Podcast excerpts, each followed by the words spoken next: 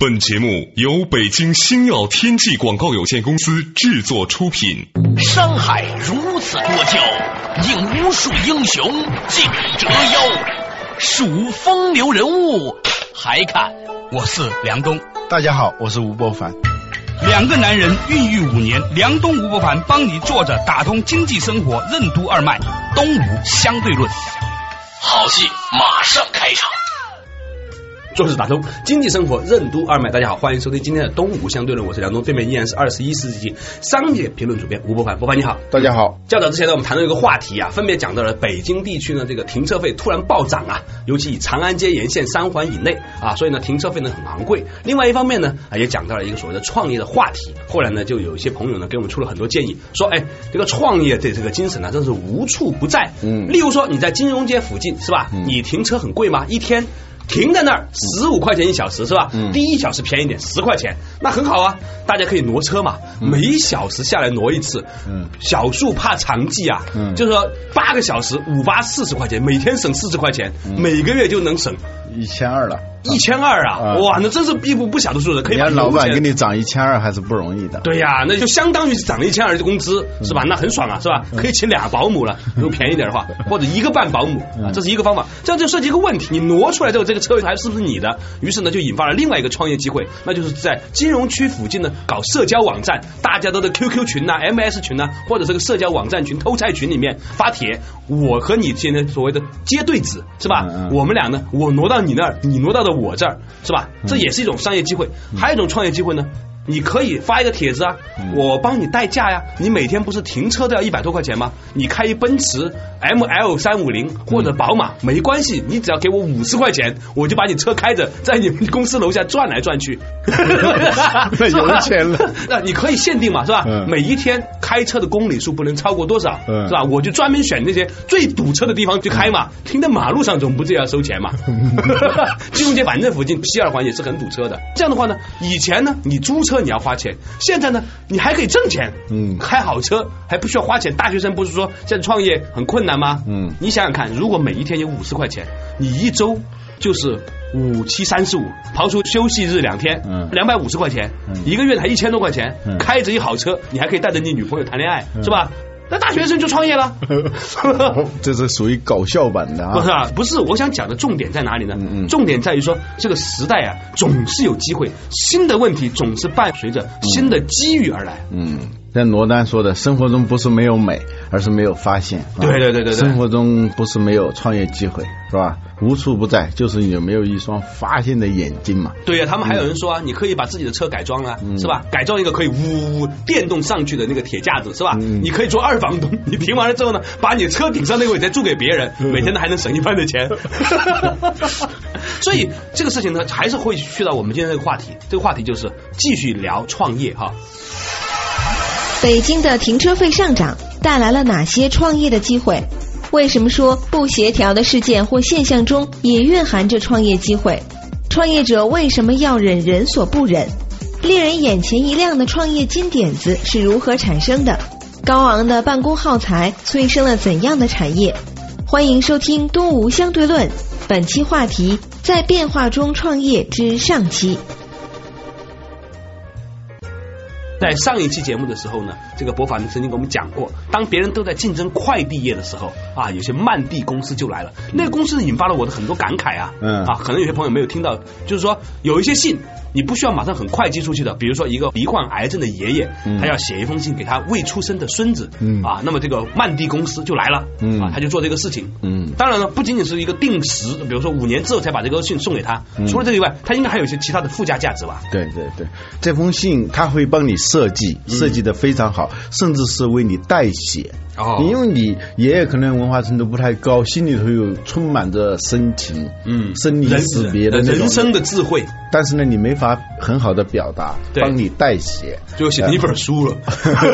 嗯，这些他能够珍藏一辈子的这样的信嘛？那是真的，是吧？那提供这样的服务，收费也是比较高的了。对，你不仅仅可以写给你的孙子，你还可以写你的重孙。嗯，只要这个公司没倒嘛。嗯。对，还有的呢是帮你拍 PV，呃，不仅仅是写了是吧？啊，对，还有的是写给自己的五十年以后，在他们的钻石婚的时候的一封信，是吧？嗯啊，你那个附加值也是很高的，对因为这有点涉及到金融业了。对因为到五十年以后，他要按那个东西来收费的。啊那个时候的服务来收费你想看，如果五十年前的一个邮差是五毛钱，现在嗯你五十块钱要才能递过去了嘛，对不对？嗯所以这个价值已经翻了这一百倍了，嗯所以呢，价格也应该要计算通货膨胀 GDP 嗯发展是吧？嗯，对，说的这个意思呢，就是说创业，你去想这个社会还有哪一些隐性的需求没有被很好的满足，尤其是有发现了个新的矛盾的时候，嗯或者新的困惑的时候，对它就意味着新的机会就来了嘛。呃，对，就是有某些东西的不协调，就产生一个创业机会，这是德鲁克说的，是吧？对所以呢，企业家精神啊，首先呢是表现在一种智力上的。嗯有的人他确实能够见人所未见，对常人所未常。但是呢，除了智力的因素之外，还有一个意志和情感的这样一个因素，也就是情商的问题。对能人所不能，忍人所不忍。对，这样你的空间就会很大。你的能力没有高出人很多，你的忍耐力上限又比较高，那么你的空间就会很小。嗯，你把你忍耐的那个底线往再下往下压，再往下压，嗯把你的能力的那个上限再往上抬，嗯两方面才可能是你生存的一个机会。嗯，打掉牙齿还能和血吞，嗯是吧？嗯，我们经常在跟企业接触的时候，就能够发现一些奇思妙想。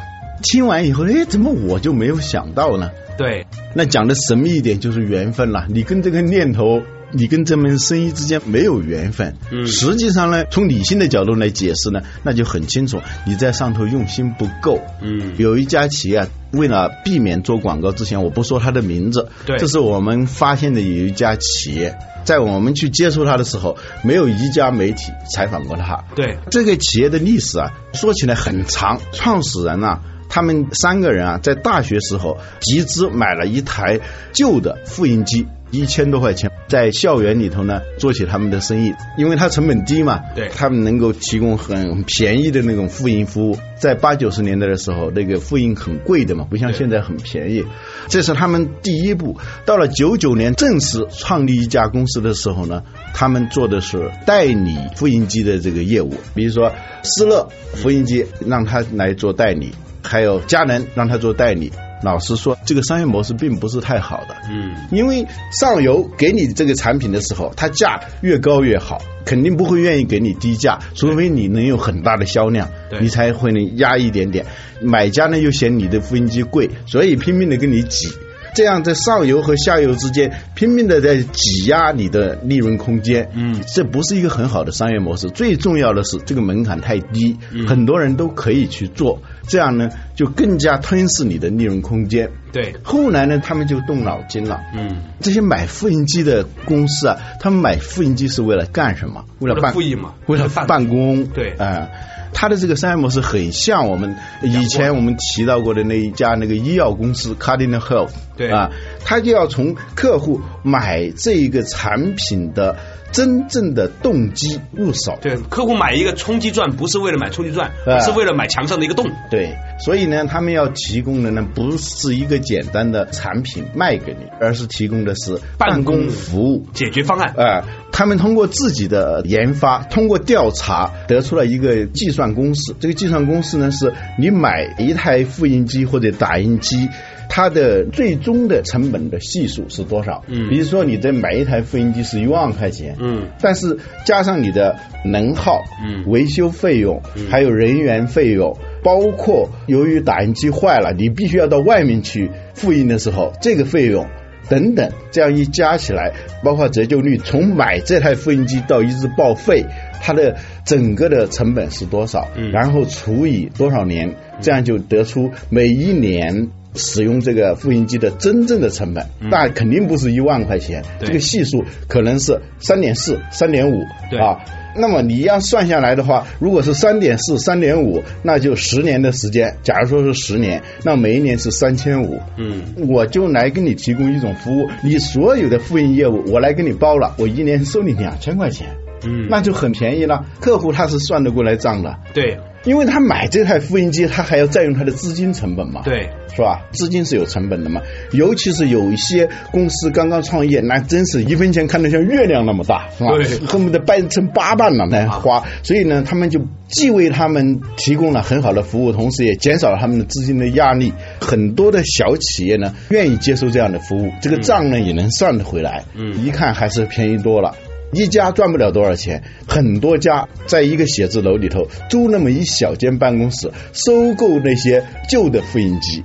他们有专门的维修人员，这个维修人员呢，由于有很多的复印机要维修，所以这个人他不是闲的，嗯，他一个人可以修很多复印机，而不是说养一个人他就盯着一台复印机，那个成本就会很高嘛。对，客户在接受服务的时候，他不在意你是新复印机复印出来还是旧复印机复印出来的，复印出来就行，就是呃对，清楚就行嘛。所以呢，他就买的这些二手的复印机非常的便宜，整个这些成本一摊下来就会非常的低。在给客户很便宜的服务的时候呢，他自己还能赚到钱。嗯，那么一家写字楼、两家写字楼就扫楼式的扩展，在北京的中关村地区，在 CBD 地区，他用这样一种模式，他甚至可以租地下室，最便宜这种楼。他跟你签好各种各样的合同，第一个接受这种服务以后，他任何复印在一个小时之内。给你装订好，你自己复印的时候装订还很麻烦的，他都是专业人员嘛，对，装订的非常好。他跟你签一个保密协议，因为公司的那些文件啊，对，你怕泄密嘛，对，他有很严格的保密协议。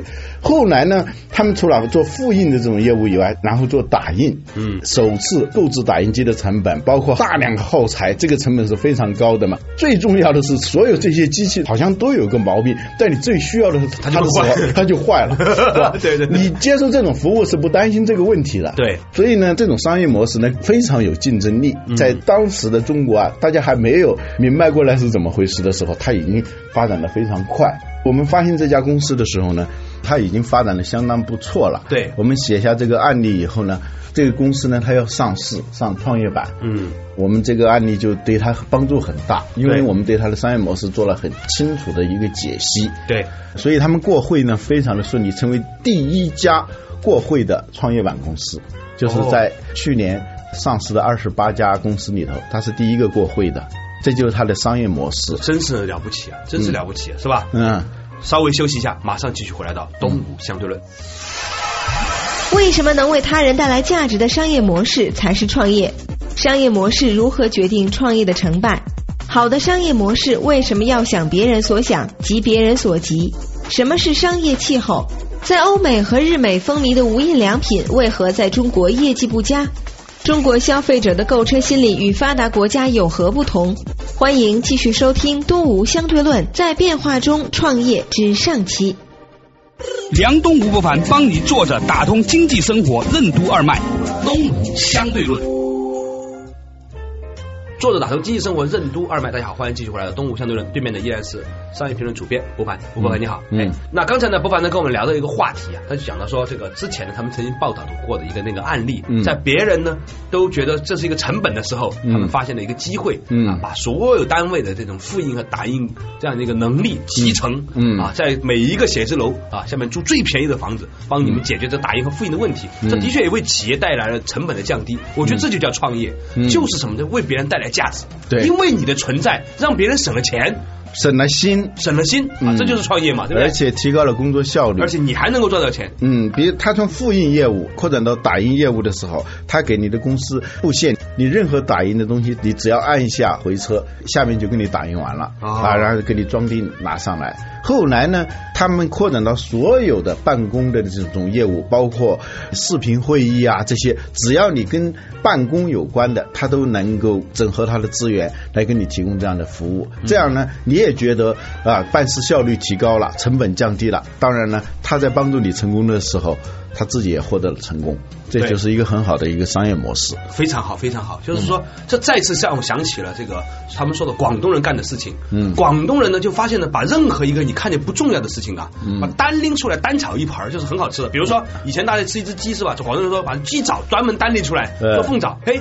就变得很值钱了，嗯单炒一盘凤爪那就很好吃了，是吧？嗯后来凤爪都不够了，再把凤爪中间那坨肉就掌中宝拎出来，再炒一盘，呃是吧？一只鸡本来只有两只，你是还觉得蛮昂贵的？嗯但是因为它集成了，它同时做几万只鸡的时候，这个掌中宝拿出来就很便宜啊，嗯对吧？所以呢，你如果能够把那一些以前在一个事情里面的很少的，但是单位成本很昂贵的这个事情集成出来，集约化，这就是一个商业策略嘛，对不对？嗯对对这很好启发。从这个案例里头，你就能知道商业模式对于一个公司创业的成功有多重要。对但是问题在于，为什么他能发现，你不能发现？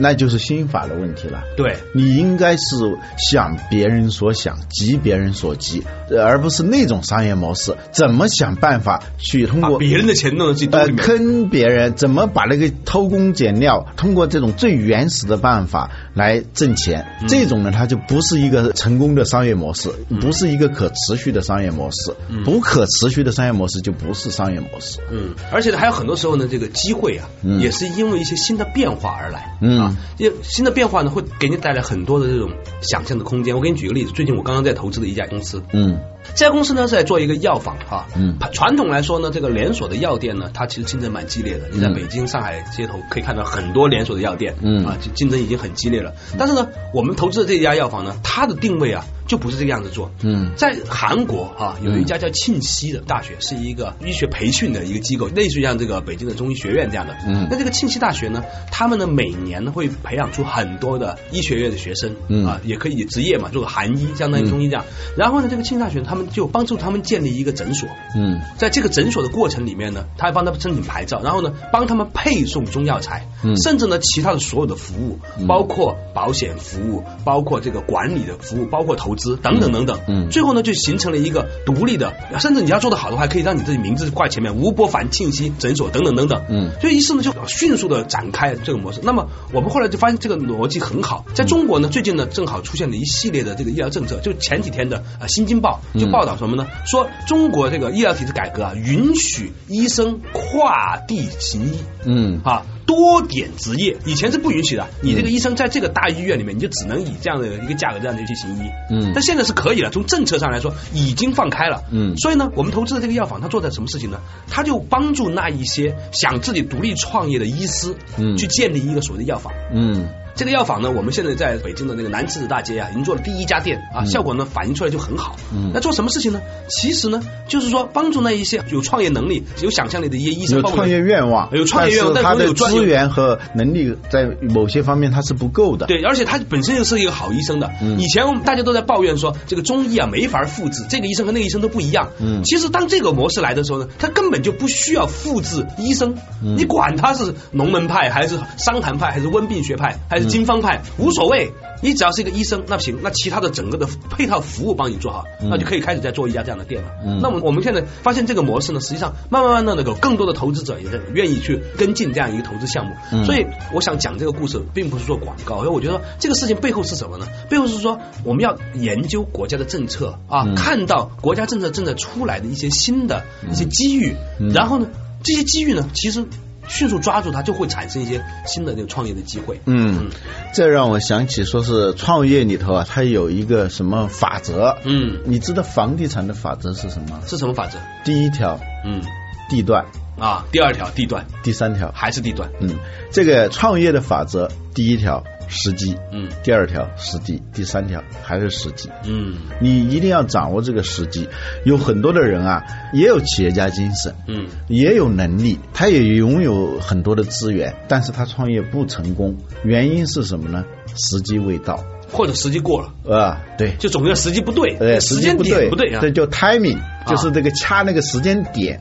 呃，有很多的生意，它只是在那一个时间点上，它有它生长的机会。对你在秋天播种就有怎么都活不出来。呃，很多的作物它是长不了的。对呃，不是说种子不对、土壤不对，都对，就是这个时间不对。所以呢，你一定要掌握这个天时。对啊，你现在问马化腾，你说再搞一个腾讯，你能不能干成？呃，他肯定干不成。肯定干不成。柳传志，你问他再搞一个联想，也干不成。对呀，他就是风云际会，在那个个时间点上，哎，这个企业就成了。对，如所以要学会做听风者，啊，听那个风。对，在这种细微的，在别人都听不见，或者说听出的是同一种声音的时候，你能听出异样的那种声音，嗯很微妙的啊。然后在这个时间点上，你做了，你就成了。对呃，这个时机是非常重要的。嗯，这就可以解释有些公司啊，它在国外哎做的很好，有些跨国公司它到中国来不行，有人说是水土不服。嗯水土不服是一个笼统的说法，很多的时候是由于商业上的时差问题。嗯，你提供的这种产品和服务，在那个社会里头，它是适合的。但是呢，从理论上，哦，这个市场很大。比如说，国外的企业到中国来，哎，这人口那么多，市场那么大，哎，来了以后发现做的并不好。嗯原因就是。表面上我们是在同一蓝天下、同一个地球、同一个梦想，实际上我们的消费结构、消费心理、消费意识等等都是很不一样的，包括生活的水准，还有购买力等等都是不一样的。这些变量汇集到一块儿的时候，它就形成了一个商业上的一个气候。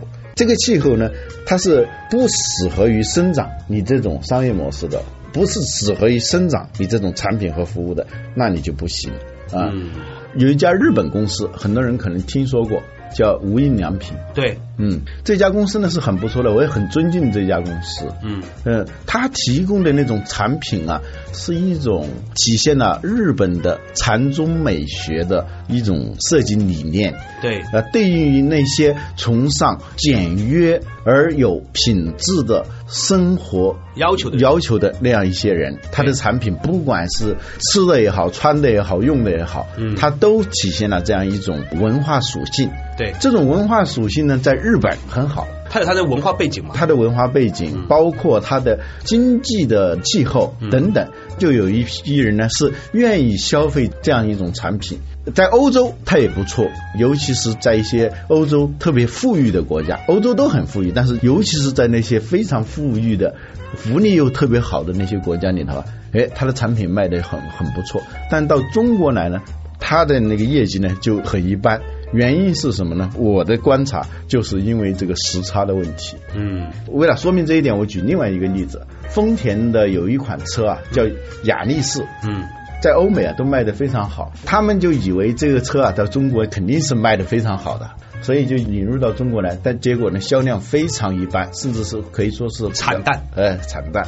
为什么呢？因为那那十万块钱的那么一辆车，看上去呢像是四五万块钱、五六万块钱的车。